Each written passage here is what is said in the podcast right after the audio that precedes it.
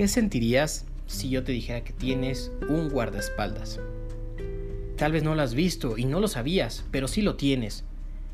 Y es tu ángel de la guarda. Sean todos bienvenidos a este nuevo capítulo en el cual hablaremos de los ángeles. Para ello comenzaremos citando el Catecismo de la Iglesia Católica que nos dice que la existencia de seres espirituales no corporales que la Sagrada Escritura llama ángeles es una verdad de fe. El testimonio de la Escritura es tan claro como la unanimidad de la tradición. Los ángeles son seres creados por Dios, mucho más inteligentes que los humanos, y su misión es cuidarnos y ayudarnos a llegar al cielo. Los demonios, por otra parte, son ángeles caídos, es la otra cara de la moneda, y ellos perdieron el cielo, pero no perdieron ni su inteligencia ni su naturaleza angélica. En otras palabras, son ángeles malos y su mayor deseo y su única misión es nuestra perdición. Mientras que por el otro lado, los ángeles de Dios, su misión es amar, servir y dar gloria a Dios, ser sus mensajeros, cuidar a, los hombres y ayudarlos. Ellos están constantemente en la presencia de Dios, atentos a sus órdenes, orando, adorando, vigilando, alabando a Dios y pregonando sus perfecciones. Son mediadores, custodios, protectores y ministros de la justicia divina. La presencia de los ángeles aparecen a lo largo del Antiguo Testamento, también frecuentemente en la vida y enseñanzas de nuestro Señor Jesucristo en las cartas de San Pablo, en los Hechos de los, Apóstoles, también en el Apocalipsis. Y con, con lo que leemos de los ángeles en las Sagradas Escrituras, ¿qué es lo que nos enseñan? Yo lo resumiría en tres puntos. Primero, glorificar al Señor. Segundo, servir al prójimo. Y tercero, a cumplir la voluntad de Dios. Comencé diciendo que nosotros tenemos un protector, como si fuera un guardaespaldas. Y nuestra doctrina nos enseña que debemos comunicarnos con nuestro ángel de la guarda por medio de la oración. Y no es hablando como infantilmente, no es una varita mágica, no, no va a cumplir deseos, no es un genio de la lámpara, nada de eso.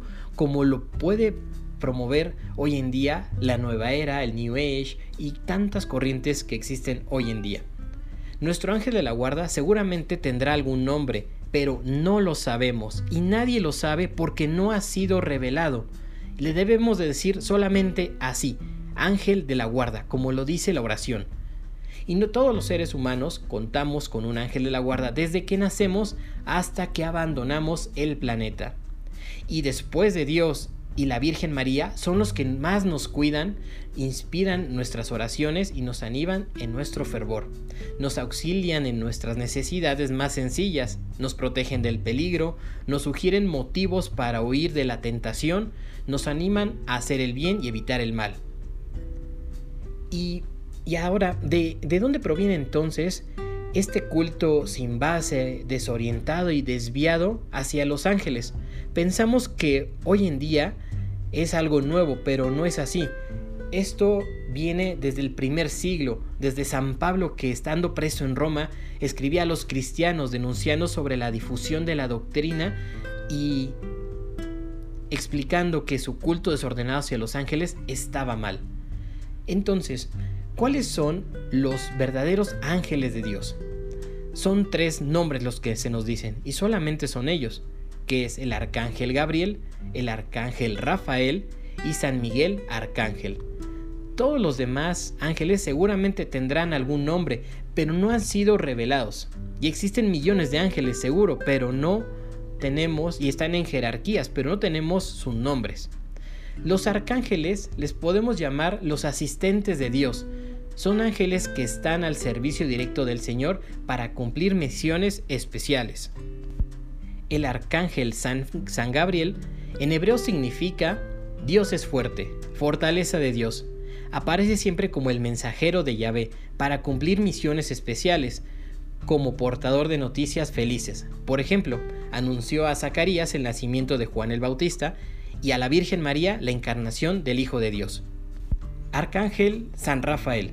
Su nombre quiere decir medicina de Dios. Tiene un papel muy importante en la vida de Tobías, al mostrarle el camino a seguir y lo que tenía que hacer. Tobías obedeció en todo al arcángel Rafael, sin saber que era un ángel enviado por el Señor.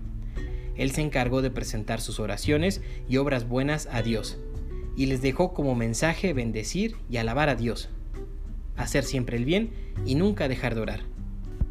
Finalmente, Arcángel San Miguel es el que arrojó del cielo a Lucifer y a los ángeles que le seguían, y quien mantiene la batalla contra Satanás y demás demonios para destruir su poder y ayudar a la iglesia militante que somos nosotros a obtener la victoria final.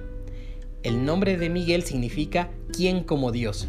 Su conducta y su fidelidad nos deben invitar a reconocer siempre el señorío de Jesús y a buscar en todo momento la gloria de Dios. El problema que tenemos con la nueva era o el New Age es que es un movimiento que está desinformando mucho. Son innumerables las publicaciones que hablan de personas que tienen experiencias con ángeles, y, bueno, con cantos angélicos, con cartas de adivinación, meditación con ángeles, canalizaciones. También con hablan de colgantes de ángeles para el feng shui. Por ejemplo, prendedores también con angelitos eh, con alguna piedra del signo zodiacal, astrología, ejercicios derivados del yoga, utilización de mantras, visualizaciones creativas, metafísica y tantas cosas que no se fundamentan y debemos de saber que eso nos puede engañar y desviar. La nueva era presenta una angelología no bíblica y esta se promueve también en películas y series de televisión enfocadas en una manera completamente que confunden y desinforma incluso a personas cristianas que ignoran los detalles de los verdaderos ángeles de Dios.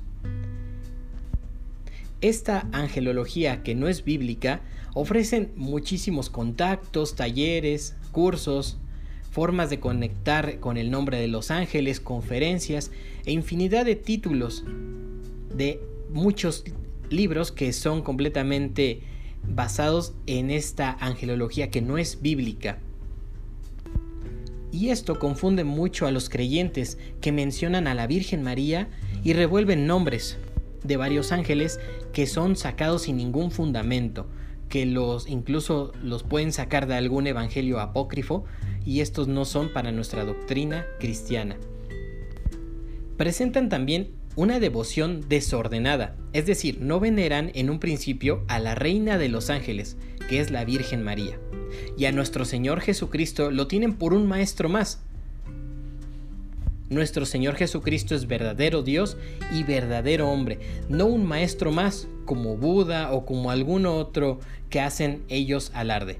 Los libros de la angelología de la nueva era, asistir a talleres, cursos que confunden a muchos creyentes, y les enseñan una doctrina errónea sobre los ángeles y contactos, canalizaciones son peligrosos y debes de saberlo bien, que son peligrosos porque pueden haber infestación y obsesión diabólica, pues no se trata de los verdaderos ángeles de Dios que acabamos de mencionar, hay tres. Si mencionamos algún otro ángel que no sabemos de dónde lo habrán sacado, ya lo sabes tú, que hay los ángeles que están en el cielo que son de Dios y los que se han rebelado contra Él y que son los demonios y están en el infierno. Lo mejor es ser obediente y seguir lo que nos enseña la Iglesia Católica como una madre que nos guía y nos enseña la verdadera y sana doctrina. El espiritismo, las canalizaciones, los contactos con los ángeles van completamente contrarios con el primer mandamiento, que es amarás a Dios sobre todas las cosas. Dios creó a los ángeles como espíritus puros. Todos se encontraban en un estado de gracia, pero algunos, encabezados por Luzbel, el más bello de los ángeles, por su malicia y soberbia, se negaron a adorar a Jesucristo, Dios hecho hombre, por sentirse seres superiores y así rechazaron eternamente a Dios con un acto inteligente, libre de su parte.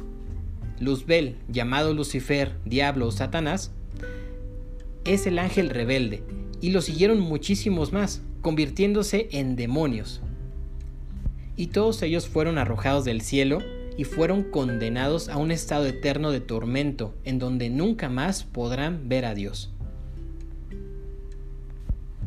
Lucifer es el enemigo de Dios, a quien Jesús le llama el engañador, el padre de la mentira.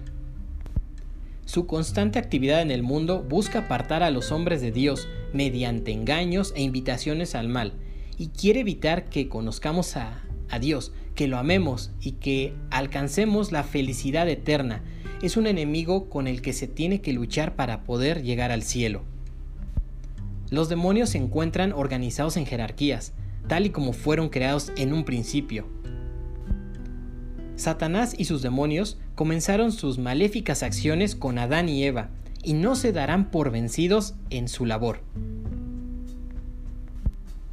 Aprovechan la inclinación del hombre hacia el mal por su naturaleza, que quedó dañada después del pecado original. Y son muy astutos, disfrazan el mal de bien. Ahora ya sabes un poco más de la diferencia entre los ángeles que vienen de Dios y aquellos que tenemos que ser muy prudentes porque también pueden ser demonios disfrazados de bien. No bajes la guardia, mantente en oración. Si es necesario también, pide la ayuda de tu ángel de la guarda y mantente siempre en oración hacia Dios.